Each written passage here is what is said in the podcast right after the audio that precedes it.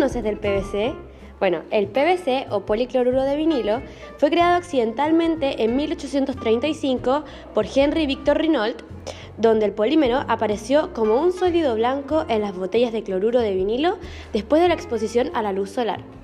Renault produjo cloruro de vinilo cuando trataba diclorometano con una solución alcohólica de hidróxido de potasio. En este proyecto nosotros estamos mostrando el monómero del policloruro de vinilo, que son las moléculas básicas para formar el polímero. Bueno, este es un material económico que se utiliza en cosas como edificación y construcción, salud, electrónica, autos y otros productos como tuberías, revestimientos, tubos, hasta alambres.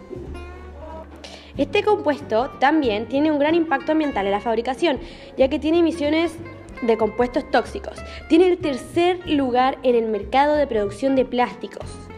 Y su huella de carbono para fabricar una tonelada de PVC se emiten 7,5 toneladas de CO2.